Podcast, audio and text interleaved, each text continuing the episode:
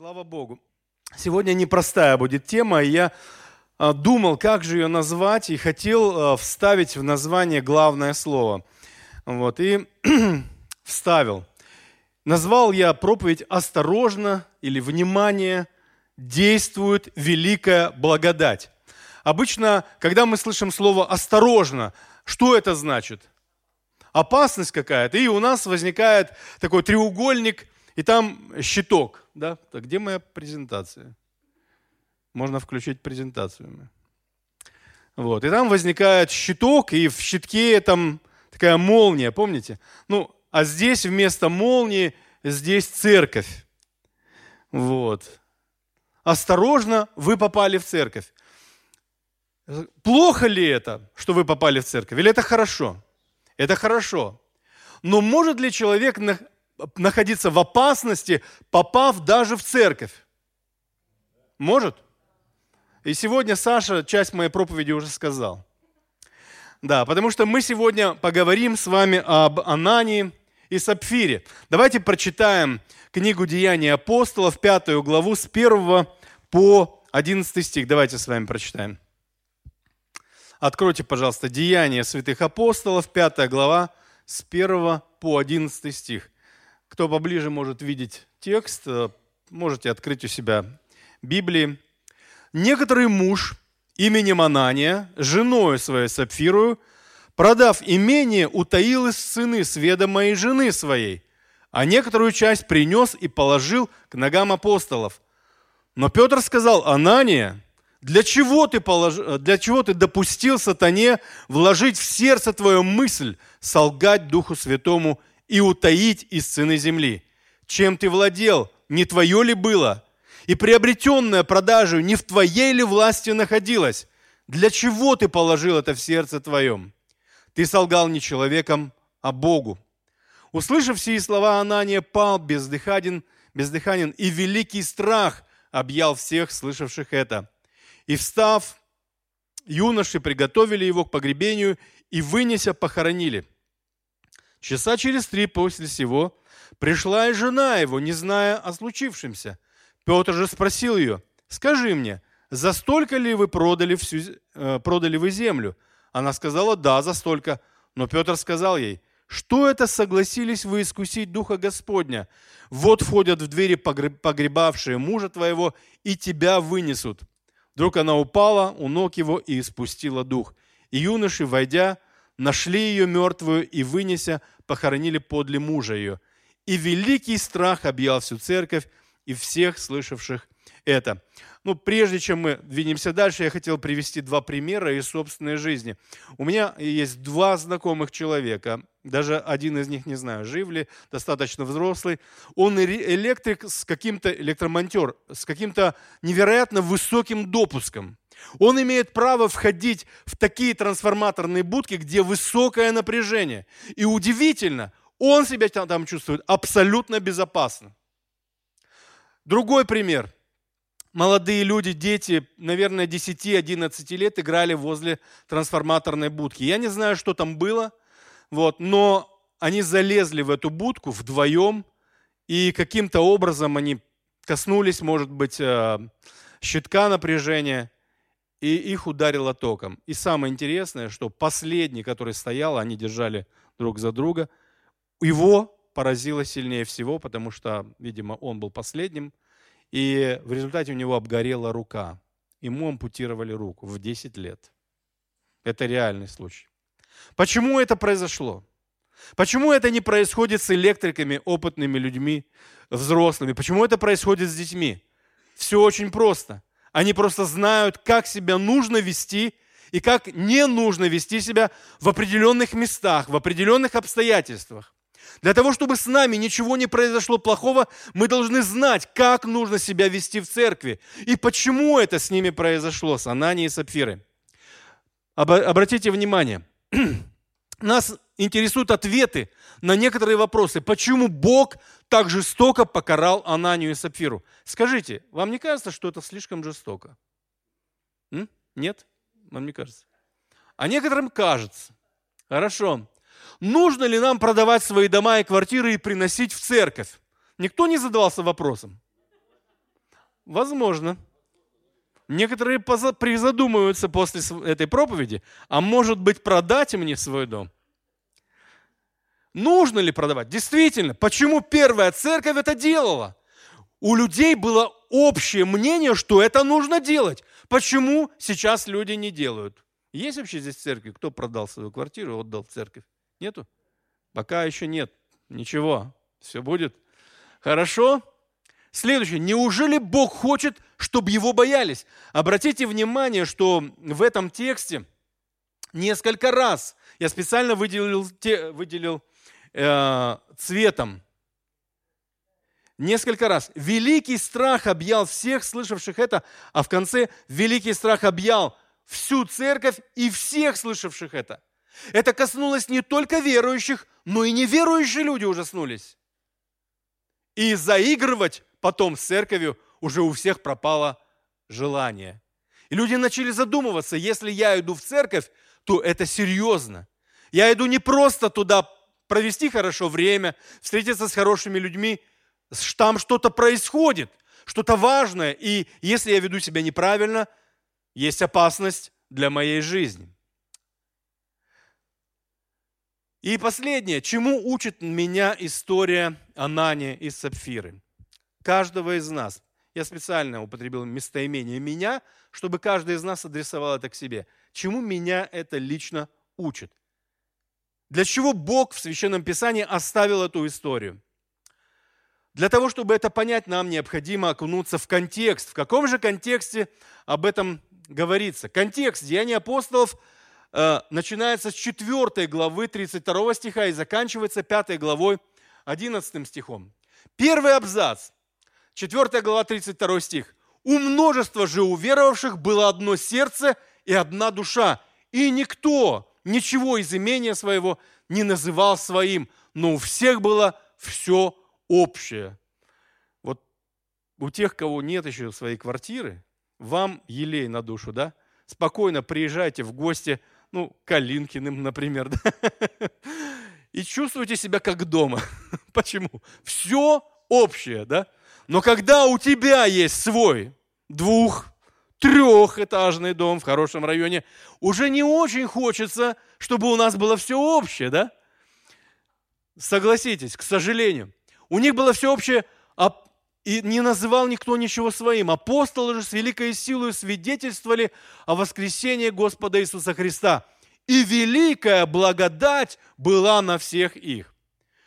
Такое ощущение, вам не, кажется, что как-то вот эта великая благодать связано с тем, что у них было все общее, и апостолы с большим дерзновением свидетельствовали. Правда? Благодать.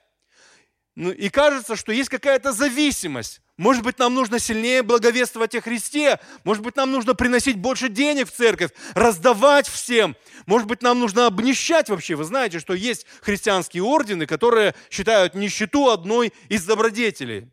Знаете, да? Может быть, они правильно поступают, будет больше благодати, Бог будет могущественнее действовать. Но что-то тут чувствуем, что-то не то, какой-то подвох. И нам нужно разобраться, во-первых, что такое вот эта великая благодать. В чем здесь дело? Давайте посмотрим. Слово благодать ну, какие здесь есть еще вот аспекты? Духовное и душев, душевное единство мы наблюдаем в церкви. Они друг за друга переживали.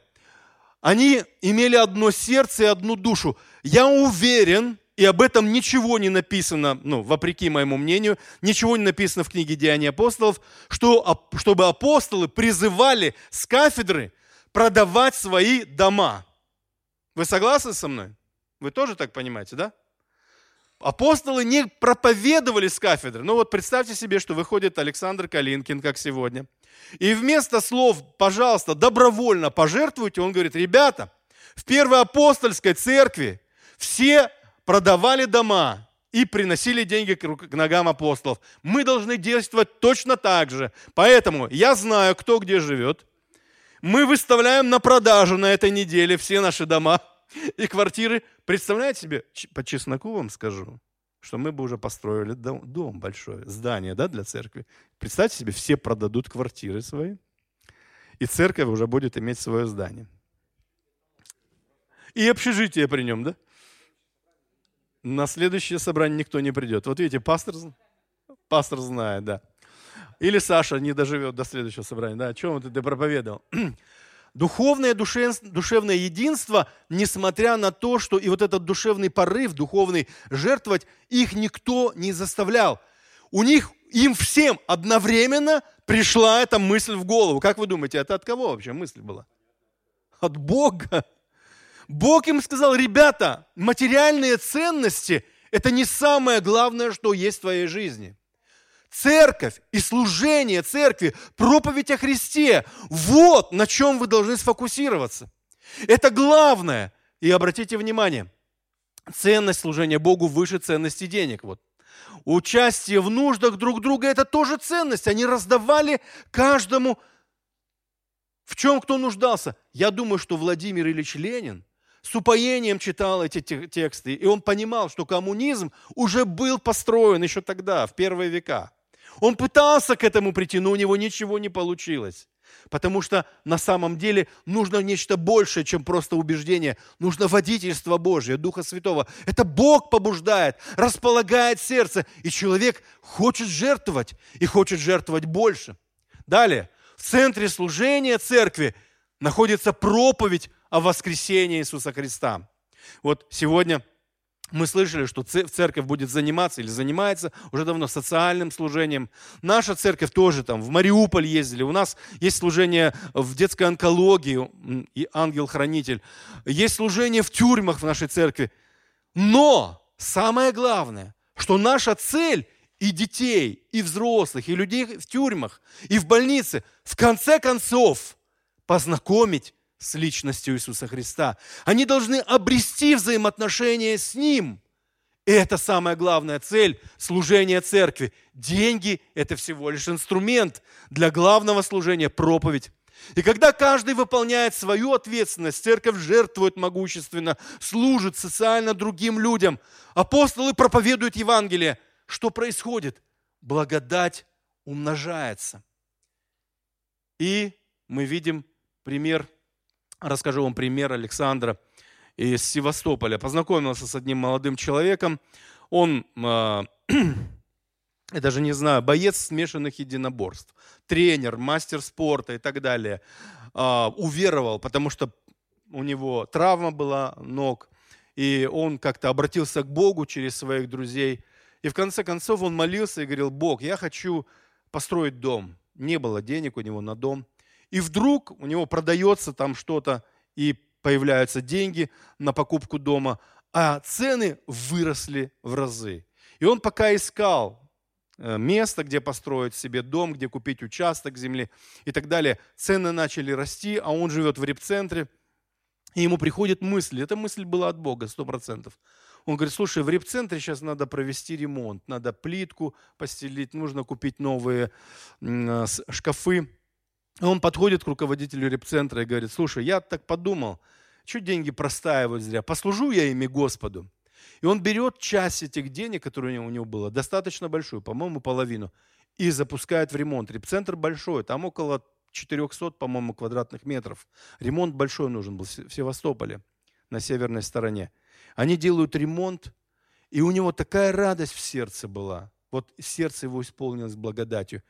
И в этот момент Приходит человек и говорит, слушай, срочное предложение, есть участок земли. И он на оставшиеся деньги приобретает участок земли и строит дом. Без отделки, но он построил дом. Это невозможно объяснить, это невозможно понять по-другому. Он говорит, нету этих цен. И этот участок я смотрел, и мне говорили, что цена его в разы выше. Но потом это же риэлтор в, этом, в, в определенное время сказала, человек выставил участок по самой низкой цене, и я помню, что тебе он нравился, вот, бери, покупай. Откуда эти обстоятельства? Кто управляет этими обстоятельствами? И мы понимаем, что это Господь. Это Господь, потому что Он расположил свое сердце. Это благодать Божья. И, конечно же, так как в этом тексте делается акцент на благодать Божью, нам нужно разобраться, что же такое благодать. У благодати вот этого слова «харис», греческое слово, видите, «харис», у него есть несколько смыслов. Первый смысл – это благосклонность, любезность, благожелательность. И это слово употребляется Лукой, который написал, кстати, и книгу «Деяния апостолов», употребляется в Луки в первой главе. «И сказал ей ангел, не бойся, Мария, ибо ты обрела благодать у Бога». Помните это слово? Это когда архангел Гавриил встречается с Марией и говорит, Бог обратил на тебя внимание. Благодать в данном контексте – это когда Бог повернулся к тебе и из тысяч, миллионов людей обратил внимание именно на тебя и презрел на тебя, и обратился к тебе, и наделил тебя особой миссией. Это особое внимание или благорасположение Бога к тебе. Это же слово употребляется в Луки 2.40. Младенец же возрастал и укреплялся духом, исполняясь премудрости и благодати, и благодать Божья была на нем. Как вы думаете, о ком это? Нет, вы ошибаетесь. Это о Иоанне Крестителе. Это про Иоанна Крестителя. А следующее слово, да, которое уже записано в 2, 52. Иисус же преуспевал. А, нет, извините, это о Христе, правильно, я ошибся. Это о Христе. Иисус же преуспевал в премудрости, возрасте и любви у Бога и человеков. Под словом «любовь» здесь тоже используется слово «харис». Это благодать. Он преуспевал в благодати у Бога и у людей. Что это значит? Это значит, что не только Бог обращал внимание на Христа, на младенца Иисуса Христа, но также и люди – замечали, что он какой-то особенный. Они проявляли к нему благорасположение, они радовались тому, что он знает хорошо Писание, они удивлялись мудрости, которая он, с которой он говорил в храме. Помните? Это было расположение его к нему, людей. Далее, Деяние 2.47. Хваля Бога, помните церковь, хваля э, народ и церковь, хвалили Бога, находясь в любви у всего народа.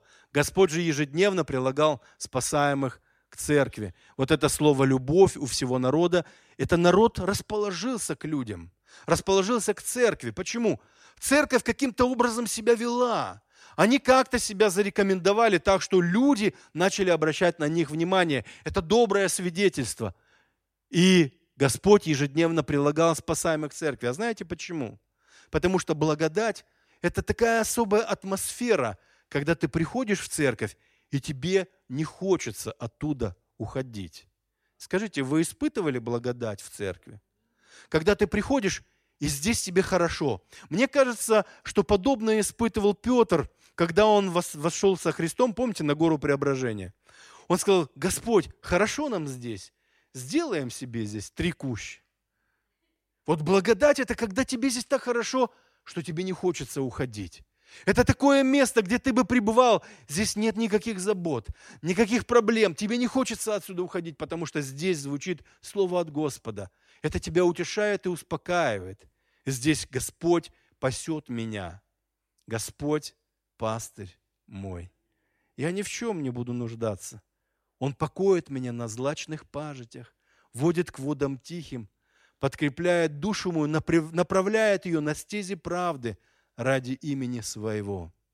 А когда я буду переживать проблемы и трудности, Он поведет меня долиную смертной тени, и я не убоюсь зла, потому что Он со мной. Его жезл и его посох, они успокаивают меня. Он приготовил предо мной трапезу в виду врагов моих, умастил елеем голову мою, чаша моя преисполнена. Так благость и милость да сопровождает меня во все дни жизни моей, и я пребуду в доме Господнем многие дни. Благость и милость – это и есть Его расположение. Это и есть Его благодать. Это самое ценное, что мы можем получить от Бога. Его расположение к нам. Когда мы знаем, что Бог взирает на нас, Он присматривает за нами, Он на нашем пути ведет нас за руку, Он не покидает нас. Это и есть благодать Божья. Бог обращает на нас внимание. Благодать как благоволение, ибо благодатью вы спасены через веру, и сие не от вас Божий дар. Ефесянам 2.8. Помните, апостол Павел часто говорит, что на самом деле благодать – это незаслуженный дар. Это когда Бог не только повернулся к тебе, Он еще тебе протянул руку спасения. Вот во Христе Иисусе Бог дал нам благодать, дал нам возможность спастись. Дар спасения. Это не надо покупать. За этим не надо стоять в очереди. Это можно получить бесплатно, даром.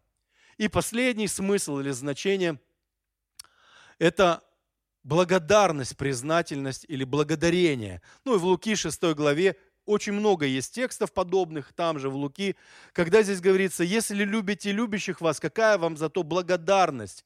Ибо и грешники любят любящих их. Благодарность – это когда э, человеку воздают за то, что он сделал что-то хорошее.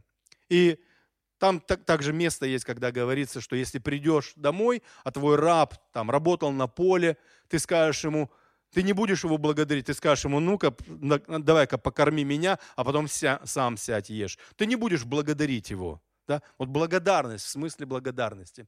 Вот такой вот смысл благодати, слово благодать. Я думаю, что используется оно здесь как раз-то в первом смысле. Это благосклонность, любезность, а, благожелательность. Бог повернулся к людям. И в церкви это видно. Создается определенная атмосфера. Дорогие мои, дорогая церковь, это всегда видно. Когда ты попадаешь в церковь, ты понимаешь, что здесь действует благодать. Здесь присутствует атмосфера принятия, любви. Здесь люди заботятся друг о друге, они переживают друг за друга, они молятся, они знают, что происходит в жизни каждого. Они участвуют в жизни друг друга. Это церковь, и это действие благодати. Но когда люди разобщены, когда они не знают, что происходит, когда ты приходишь за пять минут до служения и убежал в самом конце, когда никто не знает, что происходит в твоем сердце, в твоем доме, ты пренебрегаешь благодатью, ты пренебрегаешь служением церкви. Ты сам никому не служишь и не позволяешь, чтобы послужили тебе. Нам необходимо дорожить благодатью. И мне кажется, что в этом тексте, который мы с вами читаем, есть два примера людей, которые дорожили благодатью, и те, кто не дорожил благодатью. И мы сейчас, сейчас рассмотрим эти два примера. Первый пример – это второй абзац. Это пример, а это пока еще первый. Благодать действовала Бог действовал благодатью в церкви, люди откликались на благодать своими сердцами, о чем свидетельствуют их дела, продавали дома, приносили деньги, дерзновенно свидетельствовали о Христе, тем самым усиливали действие благодати, и создавалась атмосфера благодати. И вот теперь у нас появляется Иосия, 36 стих. Так Иосия, прозванный от апостолов Варнавою, что значит сын утешения, левит, родом киприанин – у которого была своя земля, продав ее, принес деньги и положил к ногам апостолов. Какими характеристиками обладал Варнава? Обратите внимание, он был левитом. Что значит левит?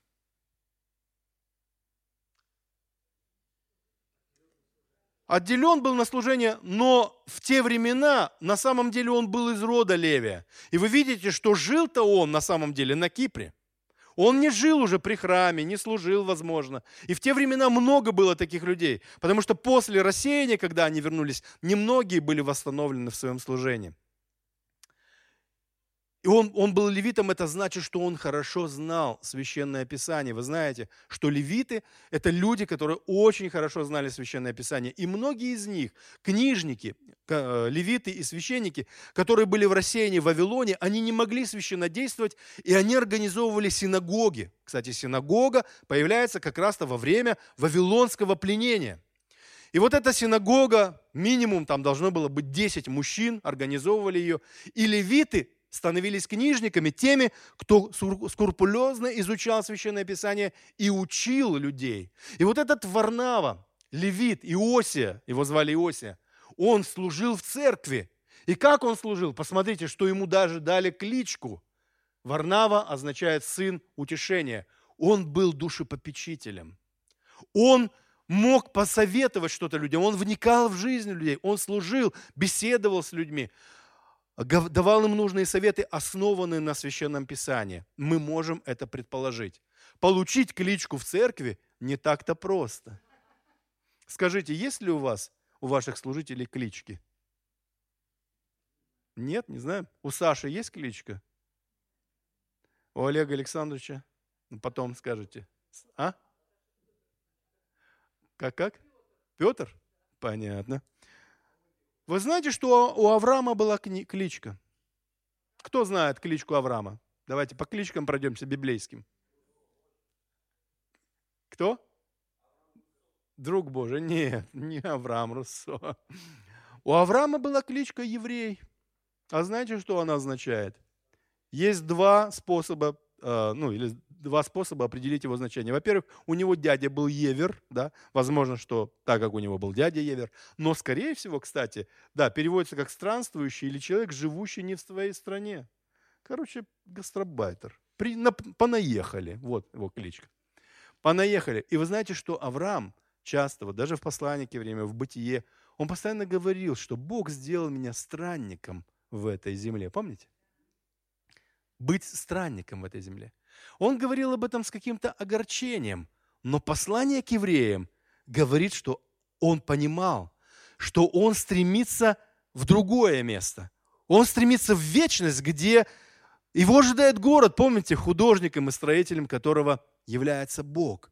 Он говорит, что я странник, потому что эта земля – это не мое место, последнее пристанище. Я стремлюсь в небеса. Нам необходимо помнить об этом, что мы туда идем. Итак, Получить кличку – это особое благословение, да? Получить кличку – это значит, что люди заметили тебя. Они поняли, в чем заключается твой дар, твое служение. И дали ему кличку «Сын утешения». Он продает землю и принес ее к ногам апостолов. Скажите, где дороже земля, в Сочи или на Кипре? Кстати, в Сочи дороже. Вы знаете, специально проверил, сколько стоит на Кипре. В Сочи дороже, как ни странно. в Сочи дороже, я в шоке.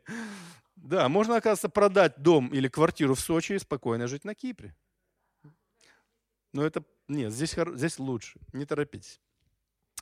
Продал землю и принес ее к ногам апостолов. Тогда земля тоже стоила очень дорого. На самом деле немногие люди могли себе это позволить. Но он то же самое делает, он приносит и продает. Что мы можем сказать о его сердце, о сердце Варнавы? Люди, подобные Варнавы, Варнаве, они поддерживают в церкви вот эту атмосферу благодати. Это человек жертвенный, человек служащий в церкви. Вот вспомните в послании к Ефесянам и в Римлянам в 12 главе написано, что каждому из нас дана благодать по мере дара Христова. Вот два места, 4 глава Ефесянам и 12 Римлянам. И там говорится, что благодать по мере дара Христова. Мы должны служить этой благодатью. Варнава был человеком, который служит. Итак, мы видим его характеристики. Это человек, который не зациклен на себе. Человек, который служит другим в церкви. Человек, который служит финансово. И он даже получает определенное звание, кличку. Ты сын утешения. Вообще хорошая кличка, да? Сын утешения, да? Добрая такая кличка. Я бы хотел, чтобы у каждого из вас была подобная кличка. Но есть у нас и следующий абзац. Анания и Сапфира. Это антипод в Варнаве. И нам необходимо опять прочитать этот текст.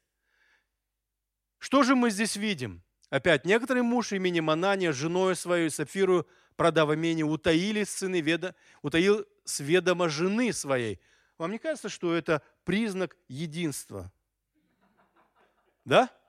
Они были едины. Вот это единственное хорошее, что я нашел у них.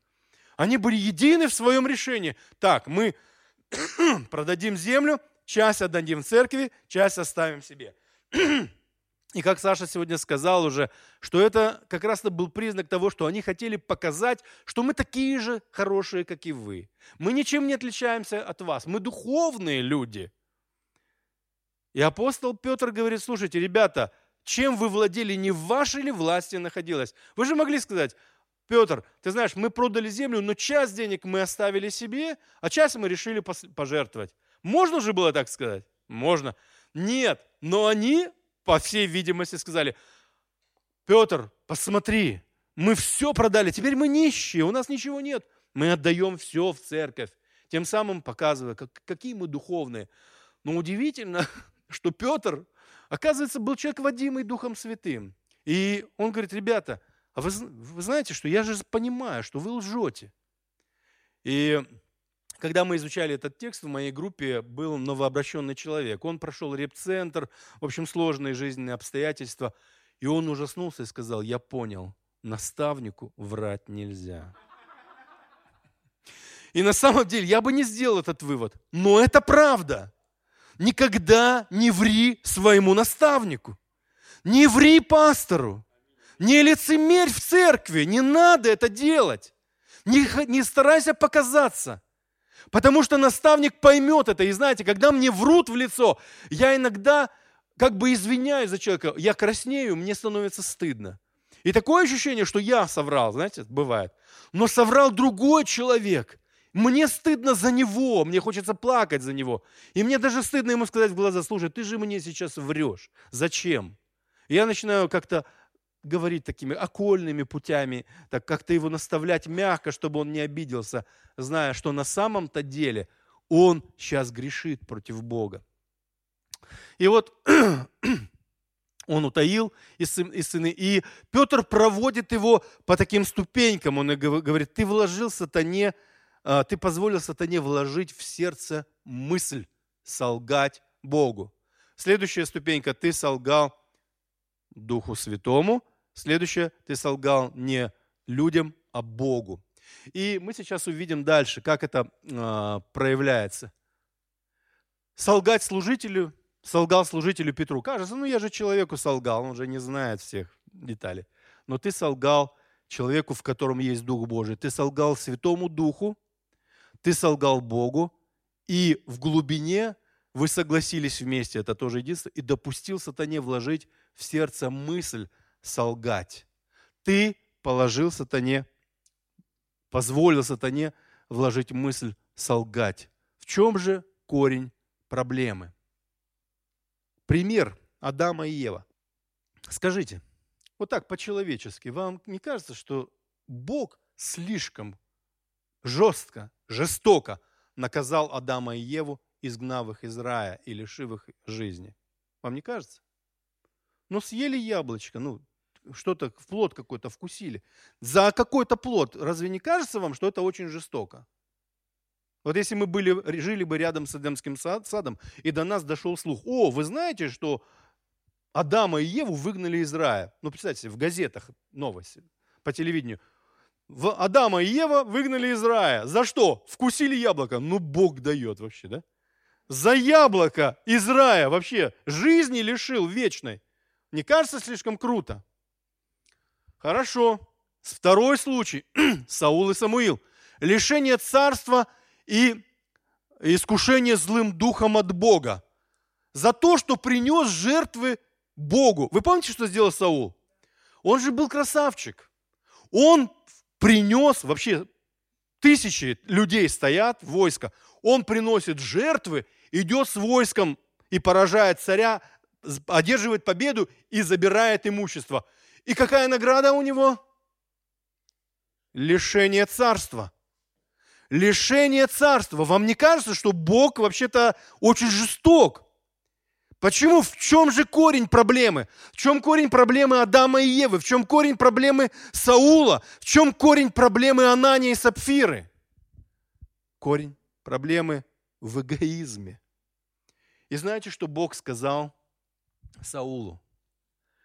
Первое царство, 15, 22. На всю жизнь выучил. В воскресной школе еще преподавал, выучил. Послушание лучше жертвы и повиновение лучше тука овнов. И дальше он говорит, ибо непослушание есть такой же грех, как колдовство, а неповиновение – идолопоклонство. Оказывается, когда ты начинаешь творить свою волю, ты становишься на место Бога. Ты поклоняешься себе, ты становишься себе же идолом. Вот в чем проблема была Анания Сапфиры. Проблема не в деньгах, проблема не в яблоке, проблема не в том, не в тех жертвах и не в победе, которую одержал Саул. Проблема в идолопоклонстве. А Бог говорит, ребята, я с идолами поступаю жестко. Как? я их искореняю. Я беру и вырываю их с корнем из твоей жизни. И потом ты говоришь, Господи, почему ты так жестко поступаешь со мной? Почему у меня вот это в жизни есть? Почему вот то? А Бог говорит, слушай, потому что в твоей жизни есть идолы. Возможно, этим идолом стал ты. Возможно, этим идолом стали твои дети. Возможно, твоим идолом стали твои внуки. Бог говорит, я буду с этим бороться. Он говорит, ты знаешь, что если ты любишь свою жену, детей, мужа своего больше, чем меня, это идолопоклонство. Ты недостоин меня. И для нас это шок. Бог, подожди, ты же хочешь, чтобы у нас были крепкие семьи? Он говорит, да, я хочу, чтобы были крепкие семьи, но я хочу, чтобы в твоей голове была ясная, четкая иерархия. Кто главный в твоей жизни? Бог, не жена, не теща, не... Это Господь Бог, даже не муж. В первую очередь Бог, потом муж. В первую очередь. И это очень на самом деле сложно. Эту границу провести очень сложно. И мы, когда читаем вот этот контекст, мы понимаем, почему в церкви была благодать. Когда люди поклоняются Богу и служат Ему своими дарами, когда они жертвуют, когда Бог является главой в их жизни – тогда благодать действует могущественно. Ты усиливаешь благодать. Благодать – это то, что дает Бог, это Его расположение. Бог повернулся к тебе, но от тебя зависит, будешь ли ты ценить эту благодать, дорожить ей. И еще одно место. Ну, ложь и лицемерие говорят о том, что человек ставит свою волю выше воли Божьей и тем, ставит, тем самым становится идолопоклонником. Идолопоклонство разрушает атмосферу благодати в церкви и привлекает людей. И наоборот, не привлекает людей ко Христу. Здесь ошибка. Идолопоклонство разрушает атмосферу благодати. И если в моей жизни есть идолы, то я разрушаю церковь. Если в моей жизни не Христос глава, а что-то другое, если деньги важнее, чем Христос, чем церковь, значит, я стал, стал идолопоклонником. Атмосферы не будет в церкви. Я не смогу служить нормально, по-настоящему. Будем хранить благодать, чтобы не лишиться ее. Это очень э, знаковый текст Евреям 12, 15, 17. Там написаны следующие слова. Там написано, что смотрите, чтобы кто не лишился благодати Божией. Помните? Чтобы в ком из вас не возник этот горький корень, чтобы не было среди вас человека лукавого какого-то и, и неверного, чтобы кто, как Исав, за одну снеть не лишился благодати Божией. За одну снеть. А помните, что произошло? Он захотел покушать, и ему сказали, хочешь покушать, ну, отрекись от своего первородства. Он говорит, да что мне это первородство? Это все равно, что отречься от благодати, от Божьего расположения. Первородство – это особый знак того, что Бог тебя хочет благословить. Это знак расположения Бога и так далее. Он говорит, я не дорожу этим, я не ценю это. И в результате он отвергает. И Писание говорит, что благодать – это поворот Бога к тебе, это его расположение. Но будешь ли ты ценить благодать? зависит от тебя. Это твой выбор. Атмосфера в церкви, будет ли в церкви атмосфера благодати или нет, это зависит и от тебя отчасти. Я хотел бы, дорогие, чтобы мы посвятили свою жизнь тому, чтобы мы дорожили благодатью, чтобы мы знали, что лицемерие и ложь говорят о том, что человек ставит свою волю выше воли Божьей и тем самым становится идолопоклонником. Идолопоклонство разрушает атмосферу благодати в церкви. И, извините, здесь ошибка. И наоборот, не привлекает людей ко Христу. Добровольное материальное служение говорит о ценностях людей. Для Царства Божьего никакая жертва не будет слишком большой, потому что Бог заплатил за нас цену очень высокую. Никакая наша цена, никакие наши деньги, материальное служение не сравнится с тем, что сделал Бог. И служение дарами созидает церковь и формирует атмосферу благодати. Дорогие мои, будьте благословенны. Помните, приходите к Богу с чистым сердцем. Бог на нашей стороне. Он за нас, если мы дорожим благодатью. Поэтому Писание говорит, держитесь за Христа. Схватитесь за Него. Приведу пример женщину. Помните, в Евангелии описан случай, когда Христос шел, по-моему, это был дом Иаира, вот, там девочка лежала больная, да, он э, шел к ней, и вдруг одна женщина, болевшая кровотечением, она прикоснулась ко Христу. И Христос говорит, кто-то ко мне прикоснулся. Я представляю себе этот диалог с учениками. Кто-то ко мне прикоснулся. Кто это? Кто это? Покажите мне. И ученики говорят, Христос, да тут многие люди теснят тебя, толкаются плечами, мы проходим сквозь толпу. Он говорит, нет, кто-то особо прикоснулся ко мне. И тогда эта бедная женщина, скорее всего, она вот так подошла к нему, сказала, Христос, это я прикоснулась. И она, помните, что сказала сама в себе? Если только прикоснусь, я получу исцеление. Так вот, а, есть еще одно значение слова «вера» или «верить» по-еврейски. Это значит «ухватиться». Она схватилась за него, понимая, что от нее, от него зависит вся ее жизнь. Писание говорит, что ты должен прикоснуться ко Христу, схватиться за Него, потому что от Него зависит вся твоя жизнь. Нам необходимо так пройти всю жизнь с Ним, пока мы не встретимся в вечности, схватившись за Христа.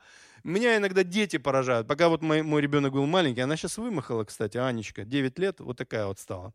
Я приходил домой, знаете, что она делала? Она набрасывалась на мою ногу, и я ходил вот так вот с ней. Ну, наверное, это знакомо, да? Все дети так делают.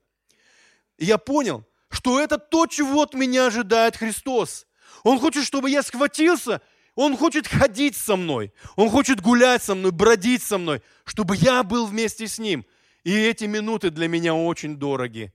Сейчас она подрастает. Я говорю, доченька, можно тебя обнять? Не, не надо, папа. Понимаете? А я скучаю. Я скучаю по этим моментам, когда я мог ухватиться, когда она хваталась за мою ногу, когда я заходил только домой, она сразу бежала на меня, набрасывалась на меня. Бог ожидает, что мы схватимся за Него двумя руками и не будем отпускать. Знаете, в чем заключается суть нашего спасения? Вот в Римлянам 8 главе написано, что никто нас не похитит, да, из руки Божьей. Христос говорит, я держу вас в руке, и Отец мой держит вас в руке. Вас никто не похитит. Но Писание также предупреждает, если ты не будешь вырываться из его рук, если ты не будешь лицемерить, если ты не будешь лгать, если ты не будешь делать себе идолов и из себя делать идола, тогда тебя никто не похитит, не похитит из моих рук. Это называется жизнь во Христе. Живите во Христе и будьте благословенны, не приключится тебе зла, и ты будешь безопасен, потому что Бог с тобой. Аминь.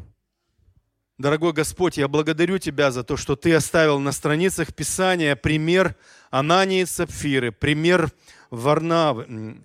Благодарю Тебя, Господь, за то, что церковь Твоя, она испытывала очень мощное действие Твоей благодати, Господи. Ты действовал могущественно в церкви. И мы просим Тебя, Боже, чтобы Ты в нашей церкви действовал также могущественно. Прошу Тебя, помоги нам, Господи, чтобы Ты был единственным объектом поклонения для нас, чтобы никогда в нашей жизни не возникали идолы, которые бы смещали фокус поклонения – чтобы, Господи, мы не препятствовали действию Твоей благодати, чтобы прибавлялись люди к церкви, чтобы люди, приходя в церковь, находили там эту удивительную атмосферу великой Твоей благодати. Я прошу Тебя, Отец, благослови нас, Господь, помоги нам пересмотреть свою жизнь, Отче, я молю Тебя, если есть ложь, лицемерие, если есть то, что мы ценим больше всего, или деньги, за которые мы держимся, помоги нам, Господи, чтобы этого не было в нашей жизни. Помоги переосмыслить, Господь, хождение пред Тобою. Мы хотим, Господи, чтобы наше сердце было свободно. Мы хотим быть настоящими служителями Твоими. Мы хотим, чтобы Ты засвидетельствовал о нас, что это мой служитель, мой человек, посвященный мне – Помоги нам, Господи. Мы отрекаемся сегодня от идолопоклонства. Мы отрекаемся от своих каких-то планов на жизнь и открываемся для Тебя, чтобы Ты, Господи, указал, как нам жить, как нам действовать, что мы должны делать. Помоги нам, Господи, быть настоящими поклонниками Твоими. Во имя Иисуса Христа. Аминь.